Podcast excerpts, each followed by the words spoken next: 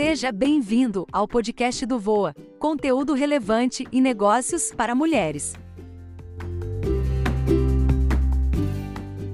Pequenos momentos, grandes lições. Todo momento da vida, independente de sua aparente importância, tem algo a profundo a nos ensinar. Temos conosco um costume de dar grande importância a coisas grandes, pessoas grandes, situações grandes e a momentos grandes da história. Porém, muitas vezes nos esquecemos de que, para se tornarem grandes, estas coisas, pessoas, situações e acontecimentos partiram de um começo, e este começo é sempre um simples momento de pensamento. Sabemos de muitos exemplos de grandes nomes que tiveram suas inspirações nos mais inusitados momentos de suas vidas, momentos nos quais não estavam tão focados assim em realizar grandes feitos, momentos nos quais estavam simplesmente vivendo a vida e praticando sua mais plena atenção. Quando praticamos a atenção plena nos momentos e situações de nossa vida, ou seja, no momento presente, no exato momento em que ele acontece, passamos a estar mais preparados para receber as mensagens poderosas do universo. Começamos a perceber que ele fala conosco o tempo inteiro.